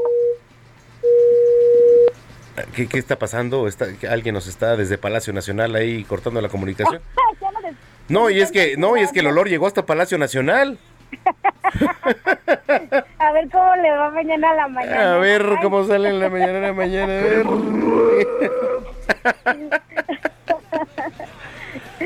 Pero bueno, se ve que lo disfrutaron bastante. Empezó a las nueve, terminó tipo once y media, o sea, se extendieron. Entonces, eh, y gratis, pues yo creo que una vueltecita sí vale la pena, yo no te vi por ahí, No, pero bueno. no, la verdad es que no, no me vas a... Mire, es rarísimo, yo no soy una persona de conciertos, ya te la había platicado. A menos Ajá. de que sí, o sea, el potrillo, Luis Miguel o algo más fresón, ¿no? O sea, algo, tú sabes, acá más. Algo, algo rela. Algo relax, no, yo no soy de, de- ni de festivales, ni de conciertos, ni nada de eso.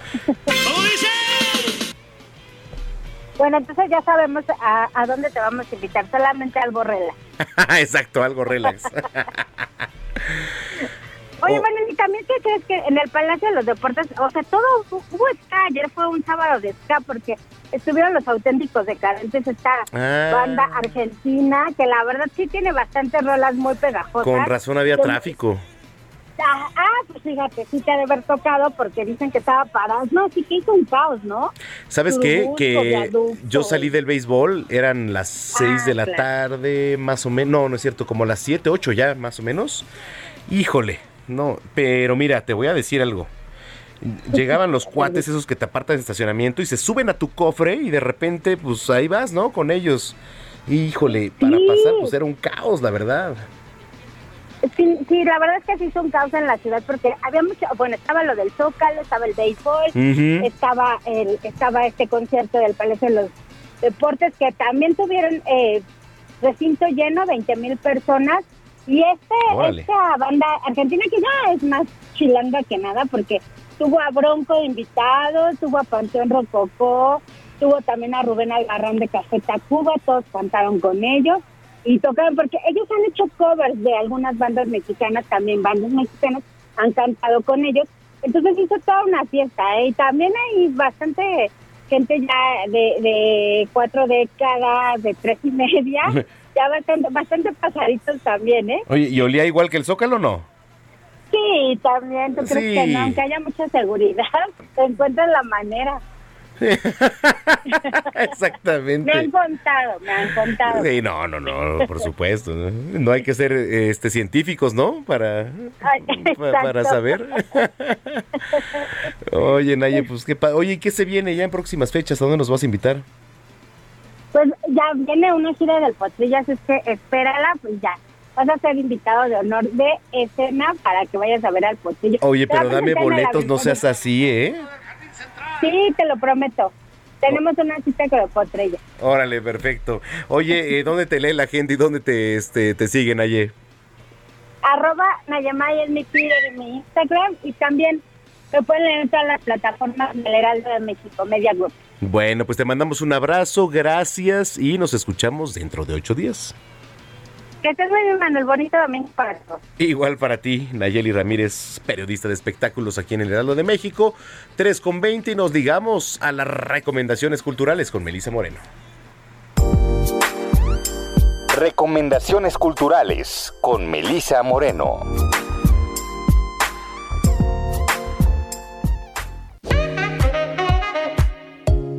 Bienvenidos a la Agenda Cultural del Heraldo de México. Yo soy Melisa Moreno y esta es nuestra selección de esta semana.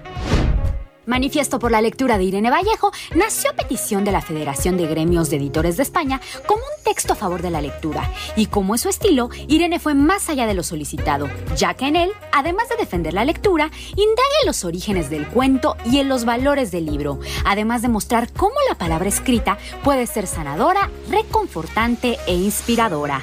Manifiesto por la lectura es editado por Ciruela. En un México en el que los superhéroes existen, el gen super ha comenzado a extinguirse. Hay crimen e injusticias, los bomberos matan abejas, los bravucones de las escuelas están fuera de control. Y la única persona que está dispuesta a hacer algo al respecto es Andrea, una pequeña irresponsable, imprudente, insoportable y súper inmadura adolescente. Andrea mide unos 50 y definitivamente no es la heroína que el país espera pero es lo que hay. Tras una exitosa temporada en la teatrería, llega al Teatro Helénico la apuesta 245 Actos de Maldad Extraordinaria. Vocabulary of Solitude del artista suizo Hugo Rondindone presenta dos obras a gran escala instaladas en la fachada y en el patio central del Museo Tamayo. Loving B2 es una intervención en las ventanas y domos con filtros de color que es adaptada específicamente a esta arquitectura, mientras que Vocabulary of Solitude es la instalación homónima del título de la muestra que despliega 31 figuras de tamaño natural de payasos que adoptan diferentes posiciones de descanso, acentuadas por sus expresiones faciales con gestos sutiles. Representan acciones cotidianas como respirar, recordar, sentir o bostezar. Esta exposición se presenta en el Museo Tamayo. Esta fue la agenda cultural de esta semana. Yo soy Melisa Moreno y me encuentras en arroba melisototota. Nos escuchamos la siguiente.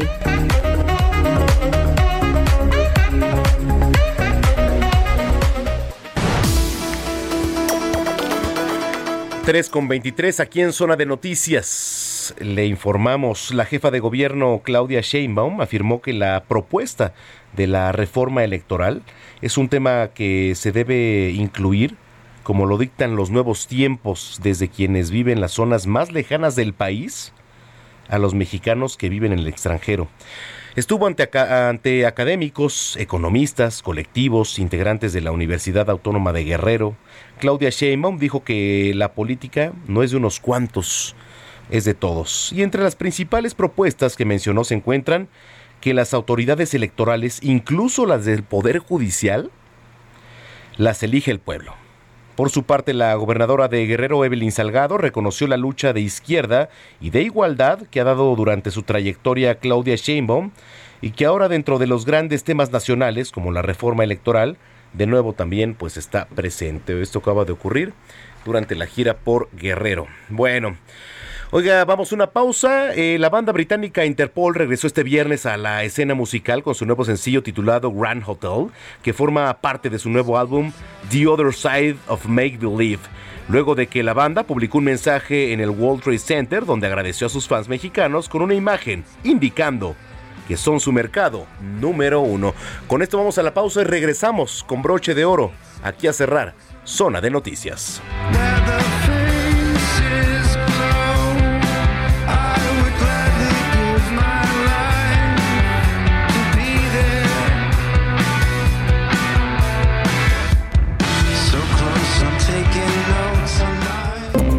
A una pausa y regresamos con Manuel Zamacona a Zona de Noticias.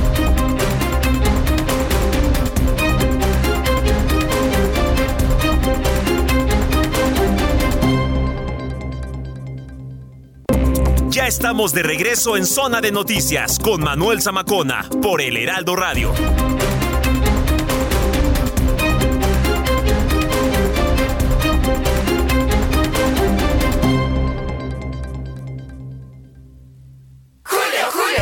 Bien vestido con el 30% de descuento en toda la ropa de verano para toda la familia y en todo el departamento de blancos. Además, 2x1 en toda la ropa interior para caballeros, niños, niñas y bebés. Con Julio, lo regalado te llega. Solo en Soriana. A julio 21.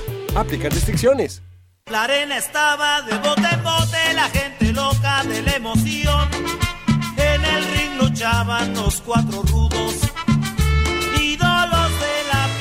Bueno, señoras y señores, lo prometido es deuda aquí en Zona de Noticias. Cortesía de Gina Monroy, les vamos a regalar boletos para la lucha libre porque el Consejo Mundial de Lucha Libre es la mejor lucha libre del mundo.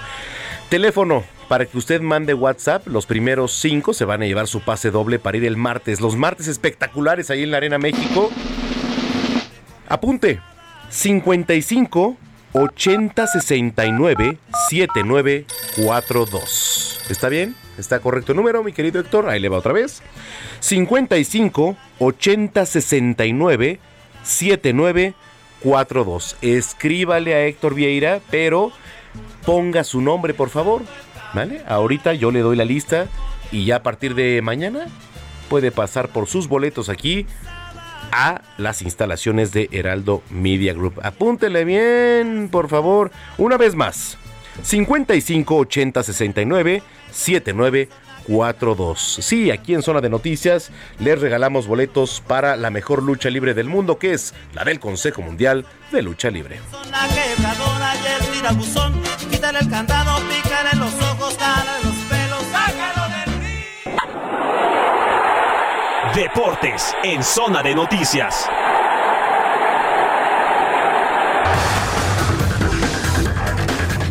En la línea telefónica el maestro Roberto San Germán. ¿Cómo estás, mi Robert?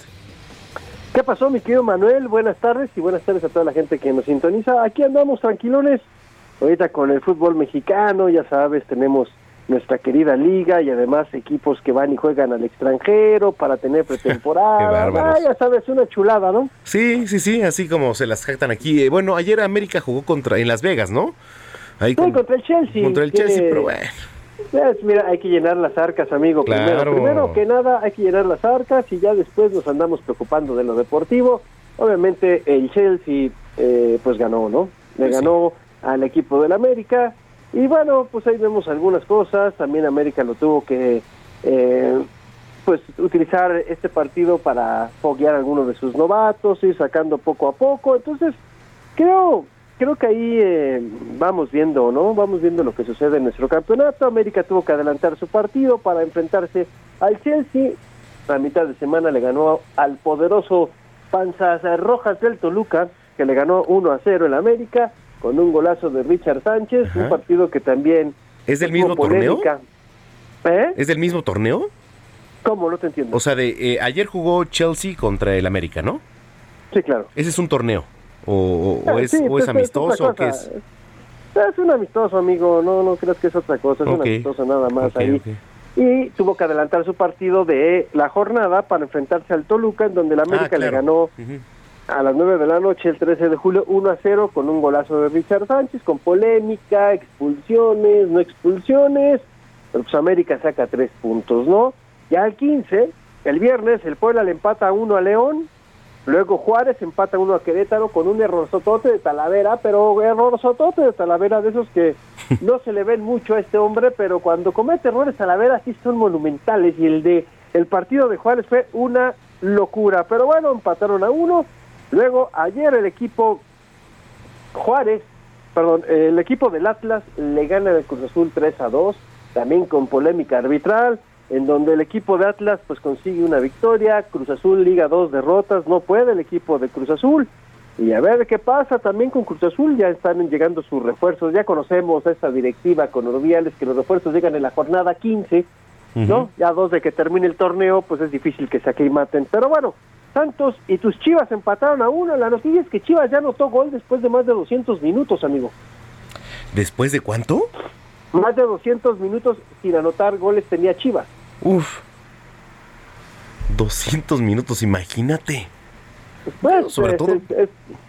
Pues para la afición, o sea, para todos, el no gritar un gol en 200 minutos, hablando de partido, pues es considerable, ¿no? Pues son casi tres partidos, ¿no? Vamos a poner que son 270 minutos. Chivas se tardó 225 minutos en meter un gol en el torneo. Qué bárbaro. Bueno, pues está. Pero bueno, ya sabes cómo nos las gastamos en nuestro fútbol, amigo, ¿no? Pero bueno, oye, los Pumas al mediodía le ganaron al Necaxa con un buen gol de uno de sus refuerzos, Aldrete, Ujú. 1 por 0. Más tarde a las 5 de la tarde Atlético de San Luis se enfrenta a Monterrey. Tigres a las 7 de la noche recibe a Tijuana. Y el lunes Pachuca se enfrenta a Mazatlán. El Pachuca de Almada, uno de los mejores equipos del torneo sin lugar a dudas. A ver qué pasa con ellos. Es, es yo creo que de los que mejor están jugando en este torneo, mi querido amigo. Así que eso es lo que tenemos de nuestra liga. Obviamente el calendario es de la jornada 3. Todavía no podemos dar la tabla completa porque faltan por lo menos seis equipos que se muevan un poquito en lo que serían sus posiciones. Pero podemos adelantar un poquito de la tabla general cómo va en este momento. Toluca era el líder general de la competencia, pero obviamente con la derrota que tuvo, pues cayó. El primer lugar hasta el momento sería el equipo de Puebla con siete puntos, luego vendría el segundo Pachuca, el tercero Toluca con seis puntos, igual que Pachuca, pero por diferencia de goles. El cuarto lugar del torneo, no lo vas a creer, ¿quién es? ¿Quién? El equipo de Juárez, amigo. Juárez. El equipo de Juárez es el cuarto lugar con cinco puntos. Luego viene León con cinco puntos. El equipo de los Pumas sí se quedó con cuatro puntos, igual que el equipo de Atlas y Santos, que tienen América también con su victoria, pues llegó a los cuatro puntos. Y ya con eso, pues estamos viendo la situación, ¿no? De lo que se está viviendo en el fútbol mexicano con nuestra querida liga, que tanto, que tanta emoción nos da, amigo. No, sí, sobre todo con, con esos grandes partidos, ¿no? Con esos grandes encuentros. Pero bueno, ¿qué, qué podemos decir? Digo, la verdad es que hay afición, hay que cumplir, los equipos tienen que, que salir a dar pues lo mejor y esperemos que sea un buen torneo, digo, a, a reserva de las críticas, porque nosotros es nuestra labor, ¿no? Eh, cuestionar, ser críticos, finalmente, entonces lo vamos a seguir haciendo.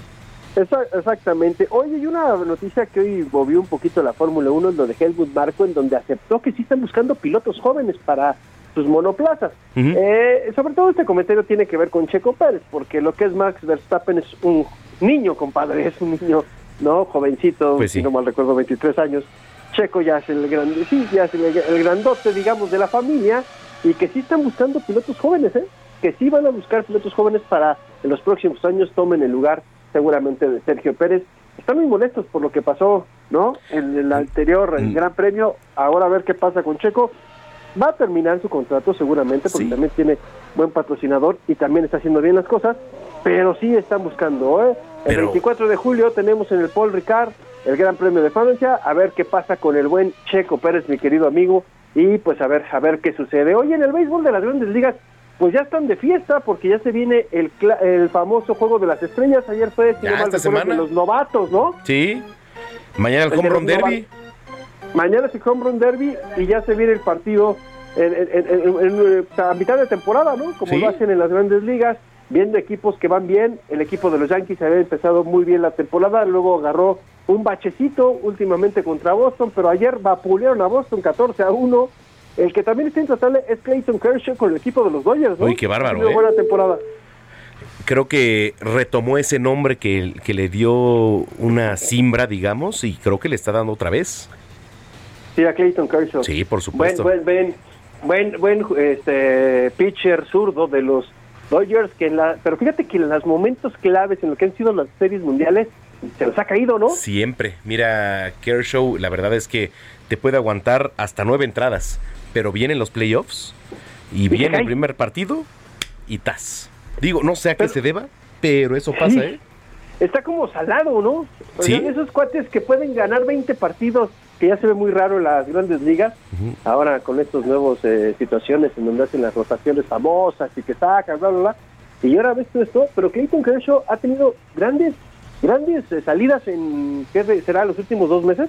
Sí, ¿no? Y además lo puedes poner ahí como uno de los mejores, ¿eh? De, de los últimos años. Sí, sí, sí, es uno de los mejores. Pero vemos que de repente es el, el- el jugador que a Dave Roberts como que se le cae. Y ¿no? luego Dave Brothers que no le gusta hacer cambios, entonces imagínate.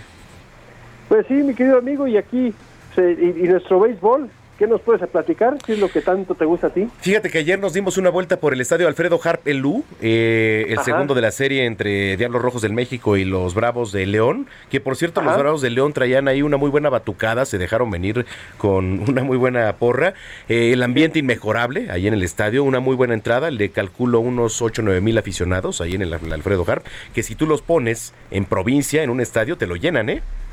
Sí, digo, Sí, este, sí, 10 mil prácticamente, entonces muy buena entrada ahí en el Alfredo Harp. Gana Diablos 17 carreras por 7, una paliza que les dieron de la mano de Jafet Amador que orquestó, bueno, pues toda la batucada de, de los Diablos ya para remontar. Y este, un día antes le había ganado los Bravos de León, pero Diablos venía de tres partidos perdidos, entonces necesitaba reivindicarse Ganar. con la afición, sí, por supuesto. Y entonces, bueno, por ahí estuvimos, un ambiente padre y bueno, con lo que respecta, se están acomodando ya prácticamente lo que van a ser los playoffs, ¿eh? Se están acomodando y yo te digo que por la zona sur va Olmecas de Tabasco, Águila de Veracruz, Tigres de Quintana Roo, Diablos Rojos del México, va este por ahí los Pericos de Puebla, que bueno, pues van en, en primer lugar. Y, es, y espérame, déjame rápido para que para no errarle, mi querido no, no. Robert, este rapidísimo me meto a la, a la página, que aquí la tengo, que ustedes la pueden visitar, a todos los que nos están escuchando, es www.mlb.com.mx, ahí están las ¿no? posiciones y mira, rapidísimo para no errarle. Ahí está. En la zona norte está Tijuana en primer lugar, que bueno, trae un equipazo. Laredo, bueno, los tecolotes de los dos Laredos, Monterrey, Monclova, Laguna y párale de contar, Saltillo está como ay que le entra, ¿no? A los playoffs. Y en la zona sur, pues es lo más cerrado. Están los Pericos de Puebla en primer lugar. Los Diablos están en segundo porque deben juegos. Claro. Porque deben juegos, no otra lluvias, cosa. ¿no? Si no, Diablos estaría prácticamente en quinto. Los Olmecas de Tabasco están en tercero, los Tigres en cuarto, Veracruz y Yucatán. Y creo que ya no se va a mover la tabla y vienen playoffs. Y sabes qué? Se van a enfrentar Tigres y Diablos, estoy muy seguro, para definir la zona sur de, de- de aquí, ¿eh? Entonces hay que estar muy pendientes. Ah, Se podrá dar la guerra civil. Muy bien, Roberto. Oye, para la gente que te viene escuchando, ¿en dónde te seguimos en, en redes? Me pueden seguir en Twitter, en arroba R San Germán, o también en Instagram como arroba R San Germán, amigo. Bueno, pues Ahí te estamos. mandamos un abrazo enorme y nos escuchamos dentro de ocho días. Claro que sí, amigo, cuídate mucho, provecho a todos y que tengan muy buena semana. Igualmente para ti, Roberto San Germán, aquí en Los Deportes 3 con 43. Salud con el doctor Manuel Lavariega.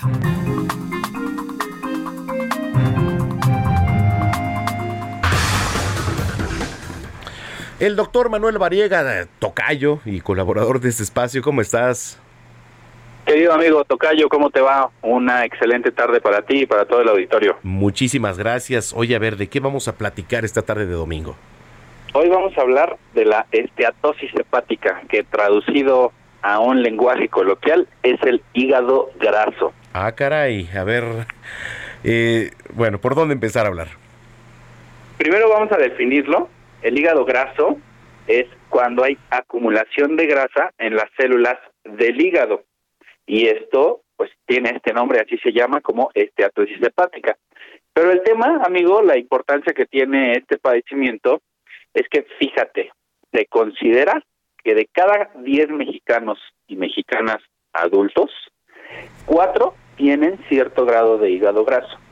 El problema es que el hígado graso se forma por factores como la obesidad, el sobrepeso, el sedentarismo, el exceso de comida grasosa y sobre todo la falta de actividad física. Eso es lo más importante, porque además, ahí te va, sí muchos mexicanos están acostumbrados a hacer actividad, pero muchos no.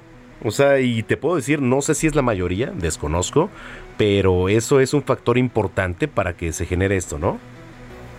Sí, claro, tienes absoluta razón. Y sabes algo también, estimado Tocayo, esto, esta condición es un factor importantísimo para algo que se llama como esteatohepatitis, que es la inflamación del tejido hepático. Pero la consecuencia de esto es fibrosis, que es cicatrización, cirrosis y cáncer de hígado. Entonces, es muy, muy importante que todos nosotros pues tengamos en cuenta estos factores de riesgo, pero sobre todo podamos hacer estudios de prevención. ¿Cómo lo hacemos? Tomando una muestra de sangre en la vena del brazo, ya ves, vamos al laboratorio y nos toman un tubito de sangre y hagamos algo que se llaman pruebas de función hepática. Cuando las transaminasas, que son las enzimas del hígado, se aumentan, podemos pensar en inflamación hepática. Lo podemos complementar con un ultrasonido, ahí vemos también esta característica del hígado graso y hay que dar seguimiento con protectores, con medicamentos que se llaman protectores hepáticos para poder disminuir esta condición y que no evolucionemos a hígado graso ya patológico en cuestiones de esteatohepatitis, de fibrosis, de cirrosis y el riesgo de cáncer de hígado. ¿Cómo sé que tengo hígado graso? ¿Hay algún síntoma, por ejemplo, si, si yo estoy aquí en, en la casa, en el trabajo, etcétera? Si, si yo estoy aquí, ¿cómo sé que tengo hígado graso? Fíjate que esa es una gran pregunta, Tocayo, porque en realidad no hay síntomas. Muchos pacientes solo eh, refieren un poco de distensión abdominal, algunos de otros pacientes refieren que las palmas de las manos se ponen rojas, algunos otros pacientes pues refieren cierta coloración amarillenta de la piel, pero estos síntomas no están siempre presentes y no son tan comunes. Hay factores que pueden llegar a asociarse, como por ejemplo colesterol y triglicéridos elevados, si tienen diagnóstico de síndrome metabólico, si tienen obesidad, si hay ovario poliquístico, si son diabéticos tipo 2, si hay hipotiroidismo, todos estos factores son condicionantes de hígado graso. Ok. ¿Recomendaciones, Tocayo?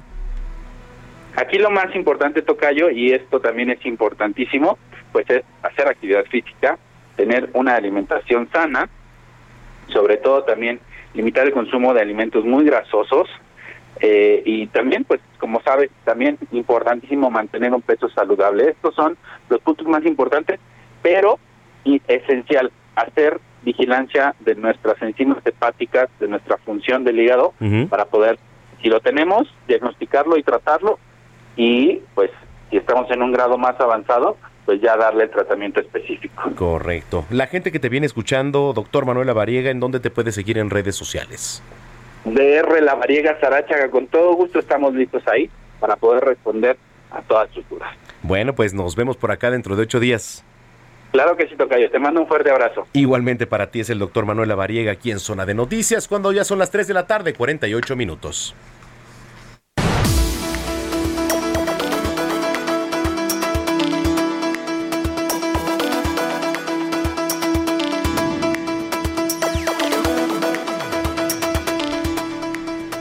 Oiga, que por cierto, ¿qué pasó, Gina? No te rías. Hoy es Día Mundial. Bueno, le, le platicaba hace un momento que hoy de qué era Día Mundial, les dije. Del este. Ah, del tatuaje. Bueno, también es Día Mundial del Emoji. Realmente fue una invención de Jeremy Brush, que Borch. A ver, todos los días hay día de algo, pero bueno, ¿por qué se celebra? The New York Times, este diario, a- aclaró en una entrevista con Burge que se había elegido específicamente este día debido a la forma en que se muestran los emojis en el calendario de los iPhones. Es una... Bueno, digo, pero para todo hay días. Lo que le va a interesar a usted es de lo que nos va a platicar nuestra querida coach Katia Castelo, eh, coach de barra de Access, la energía del dinero. Katia, ¿cómo estás? Qué gusto. Manuel, el gusto es mío. ¿Cómo están? Buen domingo a todos. Igualmente para ti, a ver, ya todos estamos poniendo atención. ¿Qué hacemos? Perfecto. La energía del dinero. ¿Cuántas veces hemos juzgado el dinero? De hecho, Manuel, es, el dinero es lo más juzgado en el mundo. Sí. Que si lo tienes, que si no lo tienes, que si es difícil tenerlo, que si lo tienes fácil es malo. Entonces, todo el tiempo estamos juzgando al dinero. ¿Qué sucede? Que dependiendo del punto de vista que tengas sobre él, pues al final vas creando tu realidad. Si tú crees que es muy difícil tener dinero, definitivamente, pues no lo vas a tener en tu vida de manera tan fácil. Y por otro lado, si vivimos en la queja constante de no tenerlo, pues ¿qué crees? Que tenemos más de lo mismo. Entonces, ¿te ha pasado que de repente cuando estás muy divertido y cuando estás disfrutando tanto lo que haces es cuando el dinero llega a tu vida? Hay una frase de Access Consciousness que me encanta. Ustedes saben que yo les recomiendo pues muchas herramientas de Access Consciousness. Y esta frase dice, el dinero sigue al gozo. Entonces, si ¿Cómo, nos cómo? estamos divirtiendo, El el, dine- dinero, el dinero sigue al gozo. A ver, ya le están Entonces- apuntando aquí, ¿eh? Todos. El dinero sigue al gozo. Exacto, el dinero sigue al gozo. Entonces, más allá de, de anotarlo como las frases que siempre les doy, las preguntas, es que eh, todo lo que hagamos en la vida, si nos divertimos, si estamos disfrutando muchísimo nuestro trabajo como tú lo disfrutas al máximo, el dinero va a llegar. Si estás en un lugar de queja, donde no te gusta lo que haces, donde todo el tiempo, pues sí, efectivamente te estás quejando, es difícil que, el- que el dinero llegue. Es como una Al ley de la final, Es una atracción. energía. Exacto, mira, la ley de, de la atracción eh, funciona eh, de alguna manera, pero más allá de la ley de la atracción es como la energía del gozo, ¿sabes? Cuando tú te estás divirtiendo y además ni siquiera estás pensando en el dinero, va a llegar de alguna u otra forma y se va a empezar a multiplicar. Entonces hay que divertirnos más, en lugar de quejarnos, eh, hablando específicamente del dinero. Y hay un libro que les quiero recomendar mucho de Access Consciousness que se llama El dinero no es el problema, tú lo eres. De hecho, hoy que no, no tuve el gusto de estar en la cabina, estoy transmitiendo aquí un en vivo desde mi cuenta de Instagram. Y aquí les estoy enseñando el, el libro para que lo vean.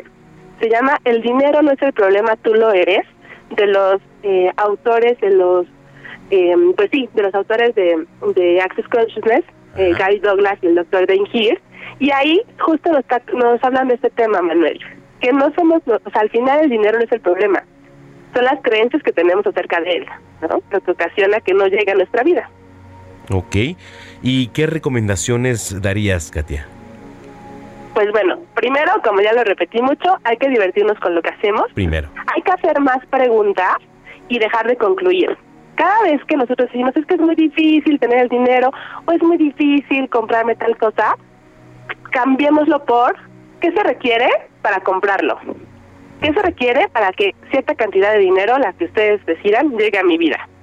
Y estén atentos a las respuestas, que recuerden que se presentan en forma de experiencias. Entonces, mientras menos expectativa, expectativa tenemos, mientras más disfrutamos lo que hacemos, el dinero va a llegar a nuestra vida. Y lean este libro, por favor, se los recomiendo mucho. El dinero no es el problema, tú lo eres. Lo pueden buscar por Amazon, les llega en dos días Ajá. y van a tener mucho más información de este tema. Y más dinero. Y más dinero y qué más es posible. ¿Y qué más es posible? Por supuesto. Oye, y más diversión. Y más diversión además, por supuesto. Hay que divertirse, hombre. Oye, Katy, tus redes sociales, por favor. Ay, muchas gracias. Claro que sí, me pueden encontrar en Instagram como soy Katia Castelo y ahí estaré subiendo más contenido sobre este tema. Oye, te mandamos un abrazo y nos eh, vemos por acá dentro de ocho días. Claro que sí, un gusto, un abrazo de vuelta y por allá nos vemos el domingo. Gracias, es Katy Castelo, coach de barras de Access, que además recomendadísimo, ¿eh? Recomendadísimo. Bueno, oiga, nos vamos, pero eh, les tenemos los ganadores, por supuesto, de los boletos para que se vaya el día martes a la Arena México. Natividad Roque Pérez. ¿Cómo es una Diana? Erandi Natividad. ¿Otra Natividad? Hay dos Natividades. La primera es Natividad Roque Pérez. La segunda, Erandi Natividad Flores Torres. ¿No serán parientes? La tercera, Perla Gabriela Vázquez Reyes. Cuarto, Carlos López Roque. Y quinto, Juana Miriam Pérez. Oye, qué bonita letra. ¿Tú la apuntaste, gallina? Sí, por supuesto. Héctor no tiene esta letra, tú tampoco. bueno, nos vamos, señoras y señores. Qué gusto eh, poder compartirle aquí toda la información. Eh, tenemos una cita el próximo fin de semana, el sábado aquí en punto de las 2 de la tarde en Zona de Noticias. Gracias por su preferencia. Pásela bien, que tenga una excelente semana. Yo soy Manuel Zamacona y me pueden seguir en arroba Zamacona al aire. Pásela bien. Y hasta entonces. I'm in my bed. I'm way too fine to be here alone. On other hand, I know my worth. ah, ah, And now he calling me. Why do I feel like this? What's happening to me? Oh, oh, oh. Am I ready? Ain't no doubt. Am I ready? somos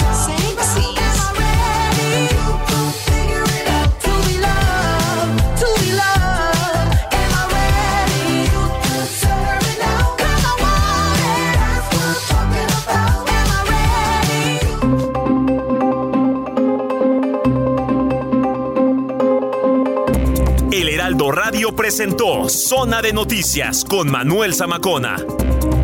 Los esperamos la próxima semana desde el epicentro de la información.